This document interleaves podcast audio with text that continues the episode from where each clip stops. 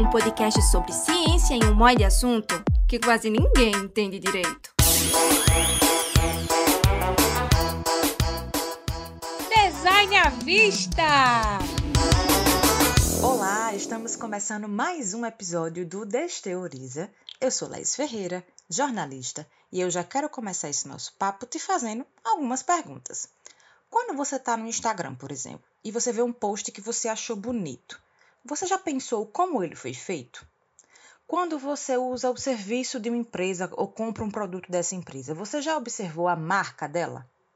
Quando você entrou na livraria ou no Sebre para comprar um livro, você já comprou o livro porque ele tinha uma capa bonita? Eu diria que tem possibilidade de você ter respondido sim para pelo menos uma dessas perguntas. Mas agora, você sabe o que essas três coisas têm em comum? Elas são pensadas pelos profissionais de design. E eles não estão só atuando em postagens de redes sociais ou na criação de marcas para empresas e projetos, não, viu? Das mídias digitais até a embalagem de um chiclete, o design está presente em um monte de coisa do nosso dia a dia, né, Jonas? É, Laís.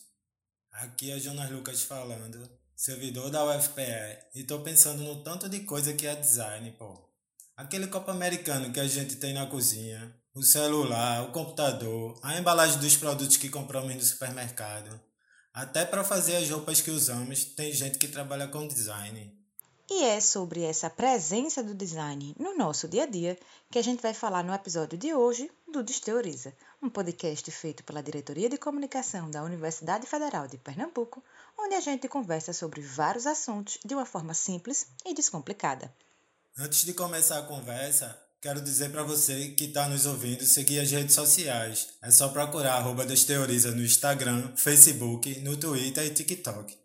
Já segue a gente lá nas redes sociais. E para bater esse papo sobre design no dia a dia, eu e Jonas, a gente recebe aqui nesse episódio três servidores da UFPE. A gente começa com Érica Simona. Bem-vinda, Érica.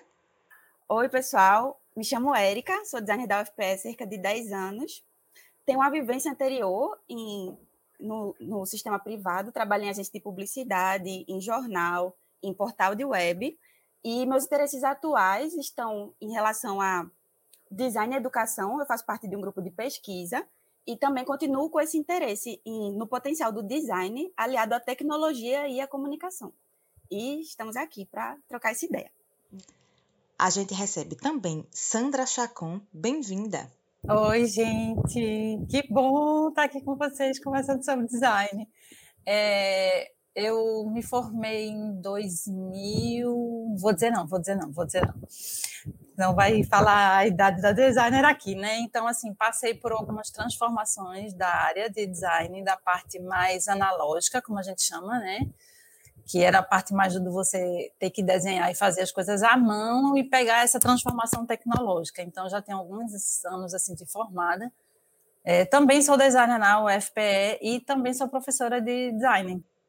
E o nosso terceiro entrevistado é André Cavalcante. Bem-vindo, André. Obrigado pelo convite. Meu nome é André Cavalcante. Eu comecei minha vida profissional, sou, sou formado na UFPE também, comecei minha vida profissional no Ceará, é, onde eu vivi 10 anos. Tive experiência com design editorial, em jornal, em editora, é, passagens breves por, por agência também. É, durante um breve período também tive sociedade e fiquei autônomo. E depois me tornei servidor, né, inicialmente no Ceará, e agora estou de volta aqui em Recife. É, sou mestrando em ergonomia, que é uma, aí um, um braço do, do, design. E, e é isso, trabalho assim no meu mestrado com design e acessibilidade, né? Então é isso, espero contribuir aí para as discussões. E para começar essa nossa conversa aqui, eu queria, como diz o ditado popular, vamos começar do começo, né? A gente falou muito é, sobre essa presença do design no dia a dia, eu citei alguns exemplos, mas eu acho que a gente precisaria começar essa conversa pela pergunta básica: o que é design? Ele está presente na nossa vida, mas às vezes a gente não consegue entender de fato do que é que ele trata. Sandra Chacon, eu sei que você prefere ser chamada por Chacon, então já vou lhe chamar de Chacon. É, o que é que é design para você? É, eu gosto de começar essa discussão do que, que é design, é, falando assim, quando eu vou dar aula para os alunos, a primeira aula que é da história do design, a gente sempre começa pelo conceito, né? Como você falou, a gente tem que começar pelo começo, né? Então, o que é que acontece? Design, ela vem do latim. A palavra design hoje, ela vem da palavra designare, designare, sabe? Esse Gzinho mudo, tá? Que ela pode significar duas coisas. Ela pode significar desenho, tá? Que é a parte mais prática, vamos dizer assim, que dá a sensação para a gente daquela coisa mais prática, do desenhar, de meter a mão, né? E ela pode significar também representar, simbolizar. Então, só da, do início da gente saber de onde vem essa palavra, a gente já vê que tem duas perspectivas. Eu tenho uma perspectiva prática e eu tenho uma perspectiva teórica. Eu tenho uma perspectiva de representação, simbolizar, né? Mostrar alguma coisa, tá? Então, para poder definir o que é, que é design, eu dizer para as pessoas, conversar sobre o conceito de design, eu vou pedir licença para vocês para ler um conceito que eu sempre leio em sala porque aí a gente claro. pode começar a discutir em cima desse conceito, que eu acho que fica muito mais claro para as pessoas, porque o design a gente vê no dia a dia como uma marca, né? A gente, todo mundo sabe que uma marca é design, todo mundo às vezes lembra que uma garrafa pode ser design, né? Então eu vou ler aqui para a gente começar a discutir sobre esse conceito, tá? Então assim, design, atividade especializada. Por que especializada? Porque você tem que estudar para poder trabalhar com design, tá? E ela tem um quê? Ela tem um caráter que é técnico-científico, ora, porque existem pesquisas científicas, tá? Mais tarde a gente pode falar um pouquinho mais sobre isso. Pesquisa para leitura, qual é a letra que é mais rápida de ler, para um livro impresso, para o digital, tá? Tem um, um caráter técnico-científico, tá? Criativo, olha só, então tem a criatividade aí no meio, né? Artístico, certo? Então ela junta tudo isso para projetos de quê? Projetos de quê? De sistemas. Sistema, o que é, que é sistema, Chacoá? Sistema, vou colocar aqui um exemplo. Pode ser um portal, tá? Pode ser um site, pode ser um aplicativo. Sistema. Ou um produto. Um produto, como eu mostrei, pode ser uma garrafa, pode ser uma caneta, tá? pode ser uma cadeira. Tudo isso desde que o quê? Que estabeleça uma conexão com o ser humano e atenda às necessidades do ser humano. Então, eu sempre começo a discussão do que é, que é design lendo isso para os alunos. E aí eu não sei se André e Érica querem complementar alguma coisa com relação a isso. É, eu, queria, eu queria trazer a, a discussão, inclusive, a terminologia do, dos cursos de design, né? É, acho que nós três aqui, a gente é de uma época que não se chamava design, os cursos, né?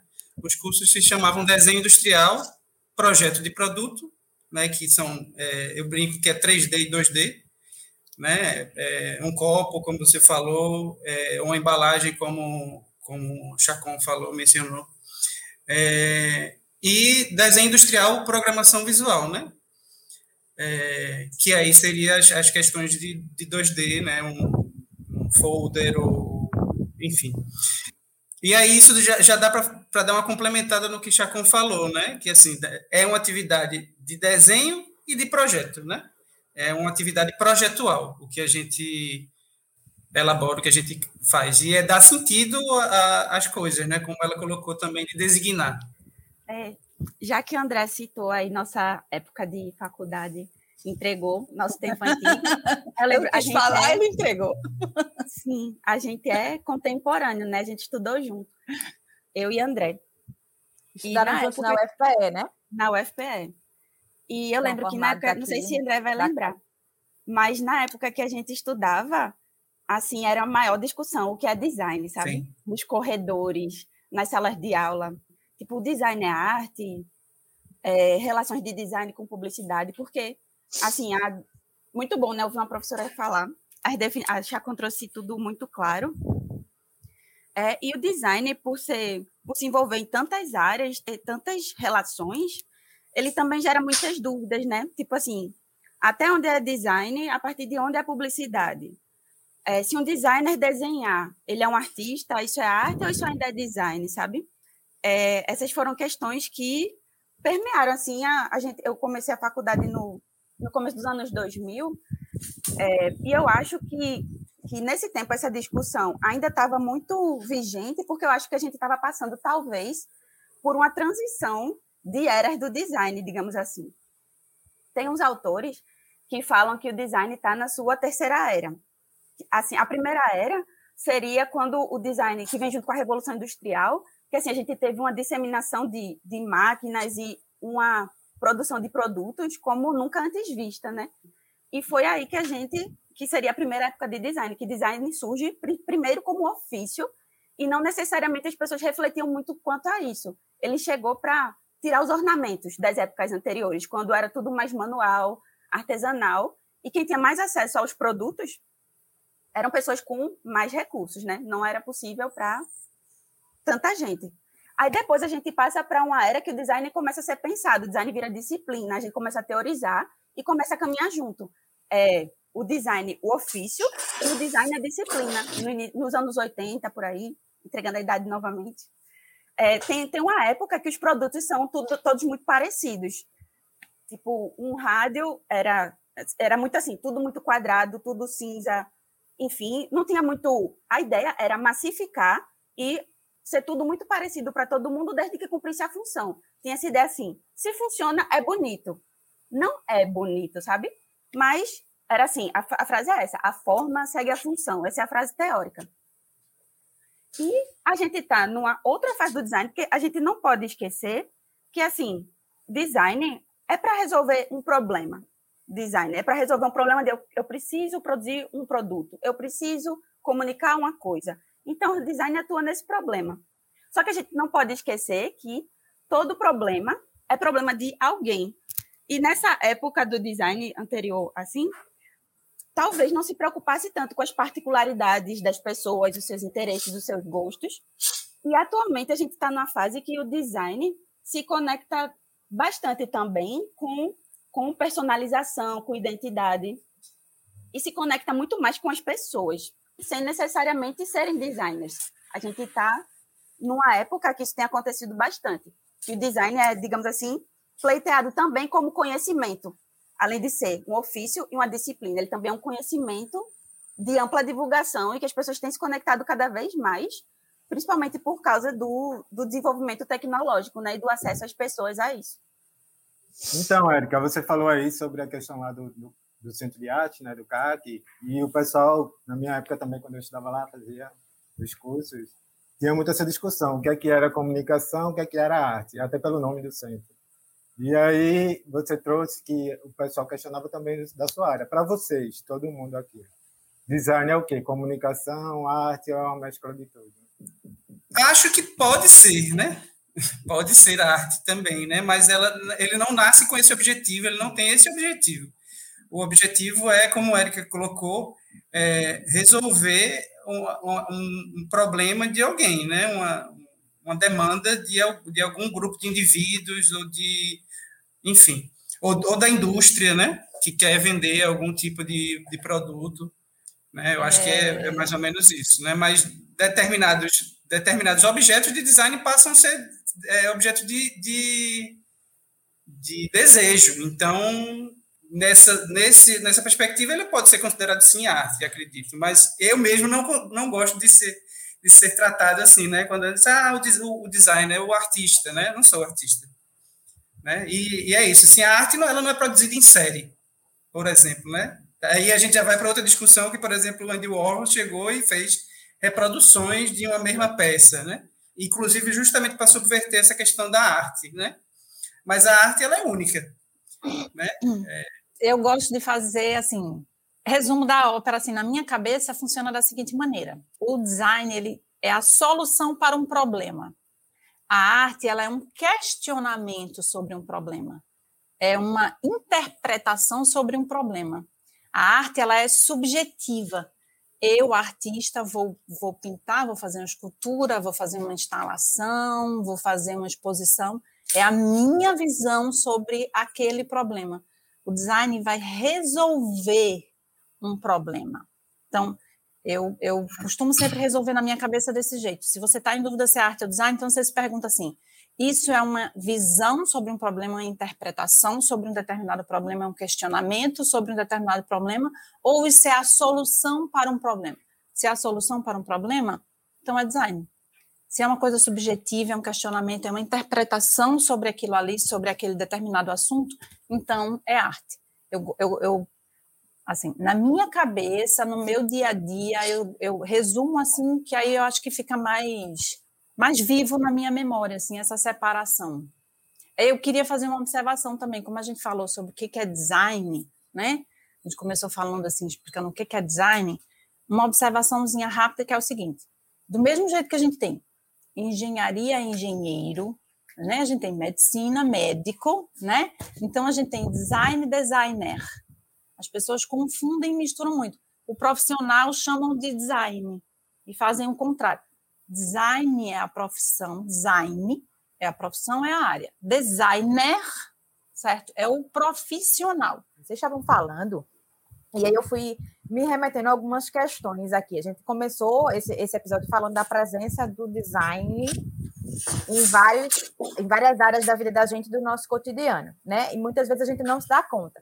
E aí, quando eu fiz essa pergunta, o que é design, me veio muito esse estalo de entender é, essa presença, dessa importância do design no nosso dia a dia, muito a partir dessa resposta que vocês deram, que o design, ele é pensado para dar solução a um problema. Então, eu acho que a presença, é correto a gente dizer que essa presença maciça, massiva, digamos assim, do design no nosso dia a dia, mesmo que a gente não perceba, ela é em decorrência dessa função do design, de resolver um problema. Então, na verdade, se a gente for pensar assim, é correto eu dizer, por exemplo, que o design ele tem possibilidade de resolver vários tipos de problemas, não necessariamente de uma área em específica. Está correto isso, então? Oi, Laís. Eu diria que você está correta sim. Inclusive, é, nos últimos tempos, o design, os conhecimentos em design têm sido requisitados até por várias áreas. Tipo, a gente vê design muito associado a design e inovação para resolver problemas de governo, design e educação para resolver um problema de educação, e assim por diante. Por quê? Design é muito conectado à observação, à identificação de necessidade e a planejamento para a resolução daquele problema. É, uma das características do design, de, de um bom design, é a empatia. É, se conectar a, a pessoa que tem o um problema, as necessidades daquela pessoa, fazer muita observação para poder, primeiro ponto, identificar o problema real que se tem para resolver. Eu acho que esse, esse caminho que eu, que eu fiz aqui nesse raciocínio enquanto vocês estavam falando, de alguma maneira ele é correto, né? E me remeteu também como o design ele é essa área que se preocupa em dar soluções para problemas de outras áreas também, não só da sua própria área mas de outras coisas do nosso dia a dia, embalagem de um produto, faz toda. Quem aqui nunca já nunca comprou um produto e escolheu um produto pela embalagem porque achou a embalagem bonita, né? Isso é design. A gente estava até conversando na nossa na nossa reunião de produção para fazer esse podcast, esse episódio em específico, do quanto a gente se surpreendeu, porque a gente também não, não se dava conta dessa presença do design massivo no nosso dia a dia. Então, o, o computador que a gente está usando para gravar, ele tem um, a gente até costuma dizer, né? Assim, tem um design arrojado, um design é, de determinado jeito e não outro. A gente fala em, em é anatômico, é ergonômico. Eu sei que vocês, é, por exemplo, Sandra tem um mestrado dela na área de ergonomia, André está fazendo um mestrado na área de ergonomia, que isso tem muito a ver com o design também, né? essa coisa da usabilidade daquilo que vocês estão pensando, né? É, quando a gente pensa no conceito, e aí a gente parte, tanto eu posso ter um sistema, por exemplo, como eu dei exemplo, eu posso ter um site, como é que aquele site vai ser lido melhor, como é que ele vai ser visto melhor pelas pessoas, como eu posso ter alguma coisa que eu vou pegar, né? Eu posso ter, por exemplo, um estilete, certo? Aquele estilete que a gente usa todo dia, ou, ou não todo dia, quando a gente precisa cortar alguma coisa, etc e tal. Então, eu tenho design nessa, nessa solução apenas visual, vamos dizer assim, quando eu pego meu celular, e eu tenho o design numa, num objeto que é palpável ao, ao meu tato.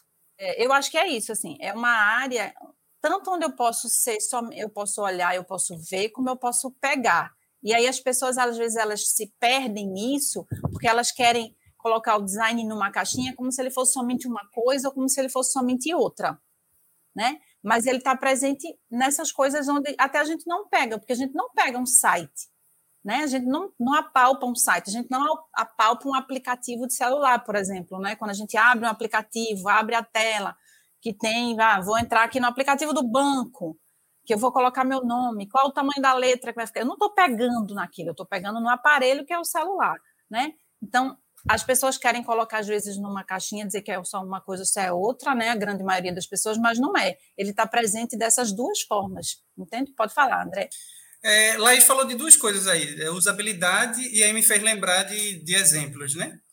Usabilidade e embalagem, né? É, tem, uma, tem uma embalagem que é, assim, é, é super premiada, reconhecida por, por observar né, a, a, o comportamento do, do, do consumidor, por exemplo. A embalagem da Heinz ela é colocada de cabeça para baixo para o convencional, né? Ela, inclusive o rótulo, ela, ele está de cabeça para baixo para ser lido, né? A tampa é para baixo porque existia um problema do ketchup ficar embaixo e no finalzinho a gente ficar. Então, assim, esse esse sacolejo da embalagem, né? exatamente, foi observado por um por um designer, provavelmente um designer, né? Que transformou aquela aquela embalagem sendo colocada de ponta cabeça, vamos dizer assim, para que a, a gente não tenha que fazer esse esforço de balançar no finalzinho do ketchup a embalagem para tirar aquele restinho do fundo. É, eu lembro também de uma situação que aconteceu comigo, e assim, eu mesmo, como designer, não tenho identificado assim à primeira vista o que é que aquilo ali é, representava. Era uma embalagem de água, é, ela tinha uma pega, né? Uma pega assim, eu estava num lugar frio. Ela tinha uma pega e eu não entendia o porquê. Ela, ela tinha um baixo relevo no formato de uma mão, né? Eu só consegui identificar aquela necessidade, aquela, aquele problema ali quando eu peguei com uma luva de, de frio uma embalagem que não tinha a, a pega. Então, ela escorregava da minha mão, né? Hum. Então, o, ali o mínimo detalhe, eu costumo dizer que tudo tem um porquê. No design, assim, a gente é, é, é, é trabalhado na, durante o curso para a gente ter esse olhar de, de identificação de problema mesmo, como a Erika colocou, como a Sandra colocou, entendeu? Então, o que é, o que é que isso aí pode ser um, pode ser um diferencial nesse produto? A gente está tá falando dessa coisa do, do, do ser usual, de solucionar problemas. E aí eu fiquei pensando que a gente já escutou, às vezes, em algum momento da vida, até às vezes até em veículos de comunicação, em reportagens de televisão, ou até conversando com pessoas conhecidas, assim, ah, é, aquele imóvel tem um design diferente. Por isso que, até voltando um pouco a essa discussão que a gente estava tendo antes, de se design é arte, se não é, tem muito isso com carro também, sobretudo os carros importados de luxo, mais caros. O design arrojado desse carro. Geralmente, quando a gente utiliza, no senso comum, esse termo, que o design é bonito, que o, a gente está falando de beleza, a gente está falando desse visual. A gente está conversando aqui sobre essa necessidade do design básica de solucionar um problema que também está acompanhada a deixar essas coisas, digamos assim, bonitas, atrativas visualmente. Assim. Queria que a gente falasse um pouco sobre essa relação da solução de problemas com deixar bonito, com a beleza, sabe? De se isso é uma coisa, se a beleza é uma coisa fundamental para o design, porque é, a beleza, o design não é só beleza, isso a gente já está conversando aqui desde que a gente começou esse podcast. Mas se a beleza é algo fundamental quando a gente pensa em design, quando vocês designers estão trabalhando num produto, numa peça de comunicação, seja no que for, se isso é fundamental para vocês. Olha, eu diria que a beleza é muito, é bem importante sim, porque beleza é aquilo que é mais um fator que agrada, né? Lembrando que a gente está fazendo a gente resolve, a gente identifica problema. E o design é legal também que ele não é só identificar problema. Ele é, tem técnicas, e a gente tem técnicas e maneiras de propor soluções. E essas soluções têm que, têm que ser adequadas para o nosso público inicial, que é a pessoa que tem aquele problema. Então, para mim, assim, em geral, a gente pode dizer assim, não é tudo de design que precisa ser bonito, não. Não é tudo. Porém, é, eu acredito que esse fator da beleza é, é um agregador, sabe? Eu concordo com Érica, acho que é agregador. E eu penso assim, por exemplo, quando a gente vem do conceito, né, atividade é técnica científica criativa e artística. Porque o design também tem que levar em consideração que nós somos pessoas estéticas. Nós queremos nos expressar, visualmente, independente de qualquer tipo de, de expressão visual que a gente queira fazer ou queira ter. Como você falou em roupa, Laís. Por que, que a gente usa o vestido A e não usa o vestido B? Porque o vestido A, ou a saia, ou a calça, ou a blusa A tem mais a ver com a gente do que o B. Ou seja, nos identifica, nos aproxima, é mais a minha cara. A gente não diz isso? Isso aqui é mais a minha cara. Isso é estético, né? O, o design ele parte assim. Vou dar um exemplo prático, tá? Ah, vamos fazer um post para Instagram, como você começou a falar no início do podcast, Laís, assim, tipo, tem um post no Instagram, tá? Como é que é feito aquele post para Instagram? Primeiro, o designer ele vai ver para quem é aquele post, qual é o público-alvo, qual é a principal informação.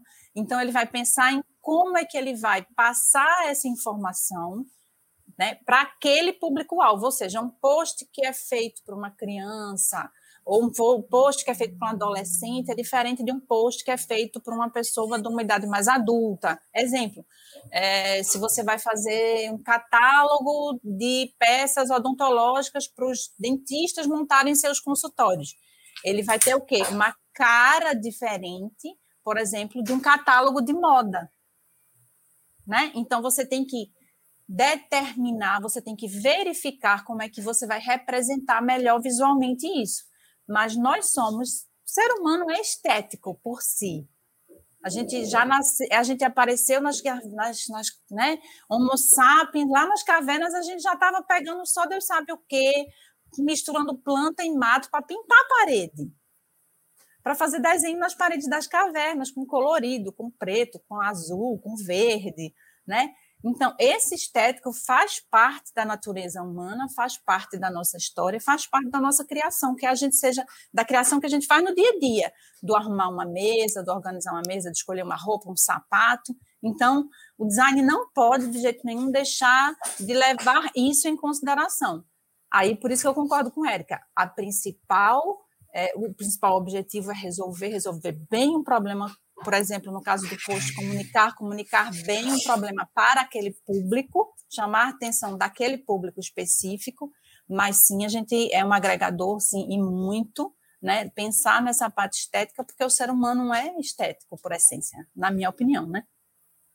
É, complementando, assim, um, pegando um gancho no que Chacon falou, lembrando que beleza também é um conceito relativo, e como ela falou dos públicos, Sim. o que a gente faz, por exemplo, para um adolescente, um, um adulto pode achar terrível. Então, aí já é feio. Então, design tem muito a ver com a adequação ao público também. E pegando o gancho no que Laís falou, em relação a design tá, a ser associado, ele tem um design bonito com a beleza, eu acho que tem muito a ver com coisas que são feitas com, com designers, tem a preocupação justamente com isso, com o público, e que fa em fazer algo bonito e adequado para aquele público. Então acaba virando um sinônimo, tipo, ah, isso tem design. Do, seria assim, isso tem, isso foi pensado para um público, foi feito para ele, é bonito, sabe? E acaba ficando que design também é uma palavra que agrega valor às coisas.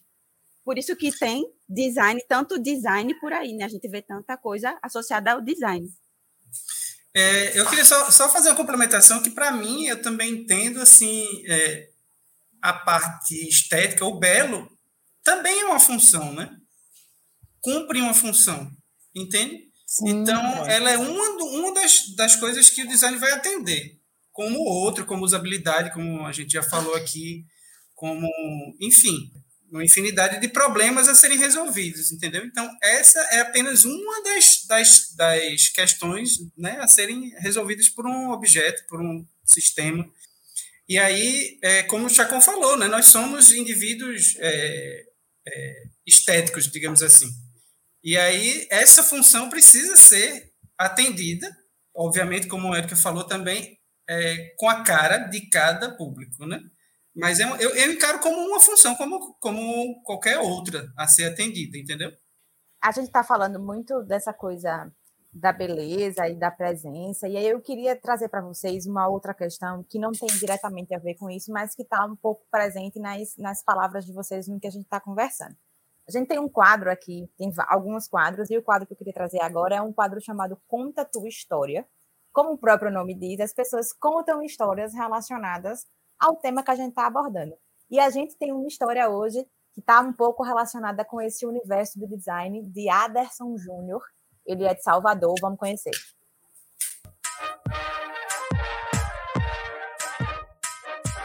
Conta a tua história. Olá, meu nome é Aderson Júnior, eu sou tecnólogo em radiologia e trabalho na, na área de formação é, técnica é, e utilizo o Canvas como um aspecto de complemento né, para a divulgação dos cursos que eu participo, dos cursos que é, eu trabalho como coordenador. E além disso, eu tenho um, um projeto é, paralelo a isso, onde eu estou construindo também uma empresa de cursos e eu também utilizo o Canvas para a divulgação. Então, o Canvas ele veio para facilitar exatamente esse processo. No atual momento, como é início de uma empresa, eu não posso contratar um design, então se tornou algo é, mais, mais barato, né? E, e mesmo até sem custo, para que eu pudesse executar as artes e divulgar essas artes no Instagram e nas redes sociais e também através do WhatsApp. Então o Canva ele trouxe realmente várias vantagens para mim em relação ao processo de divulgação desses cursos, em relação ao processo de crescimento da própria empresa. Então eu utilizo o Canvas com esse propósito. Bom, assim como o Aderson tem essa história de utilizar essas ferramentas, eu conheço várias pessoas é, que não necessariamente. Aliás, a maioria das pessoas que eu conheço não são designers, não são da área de design, e utilizam aplicativos, sites como o próprio Canva, é, que o Aderson citou é, nessa história que ele acabou de contar, para fazer coisas relacionadas a, sobretudo, redes sociais, né? Fazer post em rede social. Tem alguns aplicativos, o Canva também tem isso, que às vezes até já tem modelos pré-estabelecidos para você criar uma marca. Então, você bota um elemento X, Y, Z e cria uma marca lá. E eu queria saber de vocês, queria que a gente conversasse um pouco sobre isso. É, qual é a impressão, a opinião de vocês sobre o uso dessas ferramentas? Primeiro, dessa popularização de ferramentas, de, de ser acessível para várias pessoas utilizarem fora da área do design. O que é que, como é que vocês enxergam esse uso? Se gostam, se não gostam? Qual é a opinião de vocês?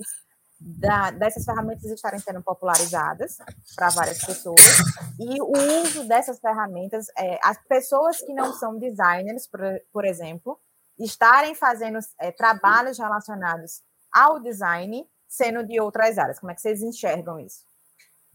Então, eu acho que esse, esse é um fenômeno, vamos dizer assim, que não está só no design, né? Assim, a indústria, é, enfim, a tecnologia, principalmente de, de, de comunicação, fez com que as pessoas tivessem acesso a, softwares, inclusive a, a, área de jornalismo é atravessada por isso também, né? Assim, a gente tem hoje mídias alternativas que não são necessariamente tocadas por jornalistas, por exemplo.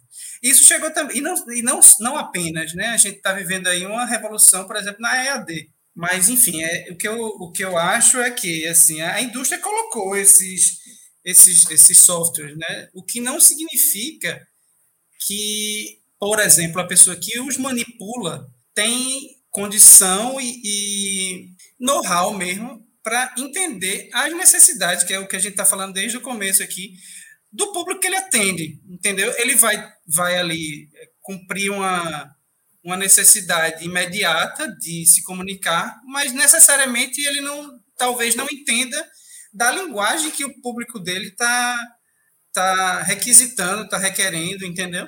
O simples fato de manipular um, um software não significa que você faça, faça isso com, com perfeição. Não estou nem falando em perfeição necessariamente, né? com, de maneira é, adequada a quem está recebendo aquela mensagem, entende?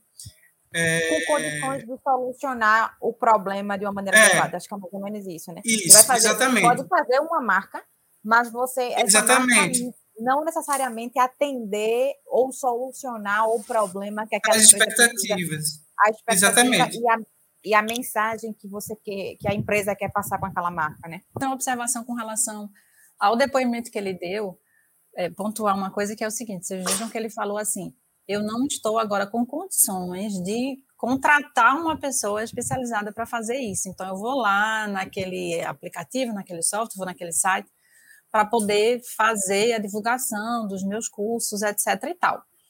É, então, assim, isso entra no que André falou. Né? O que, é que acontece com isso? Acaba que é, você não consegue atingir devidamente o seu público e às vezes você não obtém um resultado. Exemplo prático. Novamente, vamos pegar lá o post do Instagram que Laís falou. Você começa a fazer a divulgação no Instagram daquele seu curso, mas você não tem o resultado que você queria né? Eita, poxa, não apareceu muita gente, muitas pessoas não fizeram. O que será que aconteceu? Mas isso aqui está tão bonitinho, né? Eu achei isso aqui lá, não sei aonde, utilizei aqui e botei uma letrinha que eu achei que estava bonitinho. Isso está tão bonitinho na visão da pessoa que está fazendo. Por que, que será que não deu o resultado que ele esperava, que a pessoa esperava? Muitas vezes acontece isso, né? Por quê? Porque é justamente isso que André está falando. O que, que acontece com, essas, com esses aplicativos e essas, né, que, que dão aquela coisa semi-pronta ou praticamente pronta? Isso acaba virando uma repetição, por exemplo, no Instagram.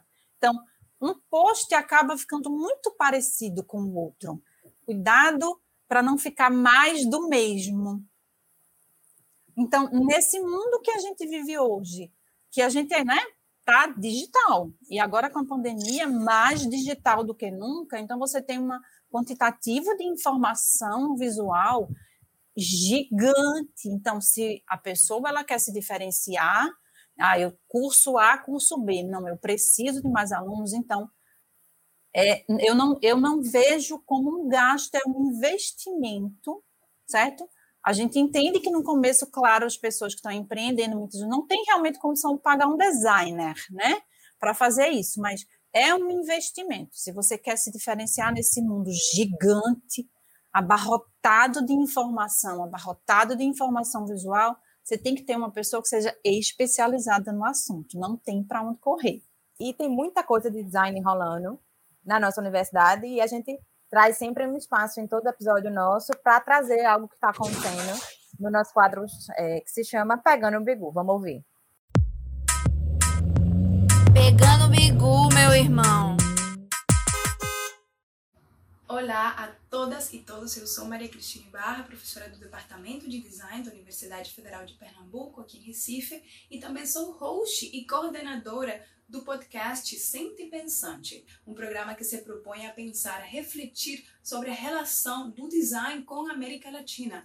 Nesta primeira temporada, produzimos oito episódios com temas como sustentabilidade, investigação ação participativa, pluriverso, movimentos indígenas, epistemologias do Sul, artesanato, design thinking, entre outros. Esta primeira temporada tem sido ouvida em 37 países e em 24 estados brasileiros Estamos nas redes sociais como arroba sentipensante.podcast, principalmente em Instagram, Twitter e Facebook. E também estamos em Spotify e em todos os tocadores de podcast. Então, ouçam os episódios, sigam a gente nas redes sociais e vejam vocês por lá. Até mais.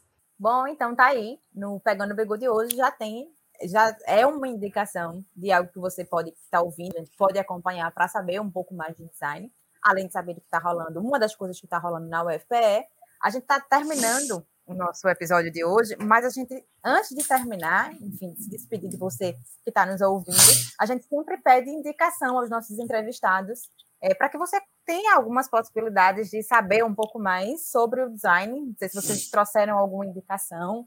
Érica trouxe alguma indicação do que os nossos entrevistados podem, do que os nossos ouvintes, perdão, podem saber um pouco mais de design.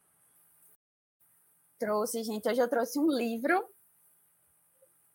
é, que é Design para o Mundo Complexo, de Rafael Cardoso. É, Rafael Cardoso é historiador da arte, mas ele escreve sobre design maravilhosamente há alguns anos. Eu indico qualquer livro dele. Mas esse livro em especial eu acho muito legal, porque é Design para o Mundo Complexo. Ele faz um paralelo com um livro muito importante da década de 70, que é Design para um Mundo Real, que é de Vitor Papanek, que foi um chamado para os designers olharem para o mundo, para a sustentabilidade, para essas questões. Em Design para um Mundo Complexo, ele fala um pouco do passado, do presente e do futuro da profissão de design. Eu acho muito interessante que o que ele fala é que esse livro é um chamado para os designers voltarem a reconhecer a importância que eles têm para o mundo. Porque ele fala que esse livro é de 2001 e ele naquele momento ele achou que o design estava se perdendo muito em coisas pequenas e que o design pode ter um papel muito mais importante para a transformação da sociedade. Então acho uma leitura massa para quem é designer e para quem não é designer também para entender um pouquinho. Massa, adorei. Já trouxe alguma? Eu trouxe um episódio da Netflix que é como o cérebro cria, porque muita gente me pergunta ou muita gente me diz, ah, eu não sou criativo. Ai, será que eu, eu, será que eu consigo trabalhar com design? Eu acho que eu não sou muito criativo, então acho que essa série vai mostrar para a gente assim que é, a criatividade ela pode ser trabalhada. Quem não se acha muito criativo. Então acho que você entender como é que o seu cérebro é, funciona na hora que a criatividade está começando a fervilhar ali na sua cabeça, é importante para esse caminho da criatividade, porque a criatividade não está só no design, está em tudo na vida, né? Eu, é, é, interessantíssimo, recomendo, como as pessoas gostam muito de ver, ver as coisas, assistir as coisas, passa muito rápido. Vocês vão gostar, quem for assistir. Massa, eu nem, nunca tinha ouvido falar nesse, nesse nessa série. Estou anotando aqui. Trouxe alguma, André? Eu recomendo uma série do Netflix também, que se chama Abstract, e que é desvenda, né? É, enfim, é, apresenta é, a forma a forma projetual com é, é sobre design, né? Então, assim, a forma projetual, né? O desenvolvimento de, de produtos é, de design. Então, acho que é legal para desmistificar aí uma coisa que Chacon também falou, tem, uma, tem uma, uma, um mistério muito grande envolvido de achar que é, é o estalo, né, a lâmpadazinha na cabeça. E né, é, é um trabalho né, é, pensado, planejado, como a Erika disse várias vezes, né, e que tem um método e tem uma, uma, uma evolução né, nesse, nesse, nessa entrega enfim. Massa, muito legais essas dicas. E você que está nos ouvindo, não deixa de conferir essas indicações. E se por algum acaso você não anotou, não deu tempo, não vai conseguir decorar, não se preocupe, não se aperreie, como a gente diz aqui em Pernambuco, porque essas dicas e as outras indicações de conteúdo de todos os nossos episódios a gente coloca nas nossas redes sociais, tá? Que aí sempre que você quiser lembrar de uma indicação para assistir ou para ler, vai estar tá na mão sem problema nenhum. E eu quero também aproveitar aqui já agradecer aos nossos entrevistados por esse papo, aliás, por essa aula sobre o design e o quanto ele está presente no nosso dia a dia. Foi muito legal. Foi muito legal mesmo, Laís. Também agradeço aos nossos entrevistados. E antes de irmos embora, quero lembrar você que está ouvindo para seguir o Desteoriza nos tocadores de podcast e receber o conteúdo toda vez que a gente postar um episódio novo. Segue a gente também nas redes sociais, arroba Desteoriza no Facebook, Instagram, Twitter e TikTok. E nas nossas redes sociais você também pode deixar comentários, sugerir temas ou pessoas que você quer ouvir aqui no Desteoriza. A gente adora receber indicações, tá? E esse episódio está chegando ao fim. Ele foi apresentado por mim, Laís Ferreira, e por Jonas Lucas Vieira. Teve produção e trabalhos técnicos de Rayane Rodrigues, Laura Marinho e Lucas Rodrigues. E a nossa identidade visual ficou por conta de Rafaela Lopes, Sandra Chacon e André Cavalcante. Muito obrigada pela companhia e eu te espero em um próximo episódio.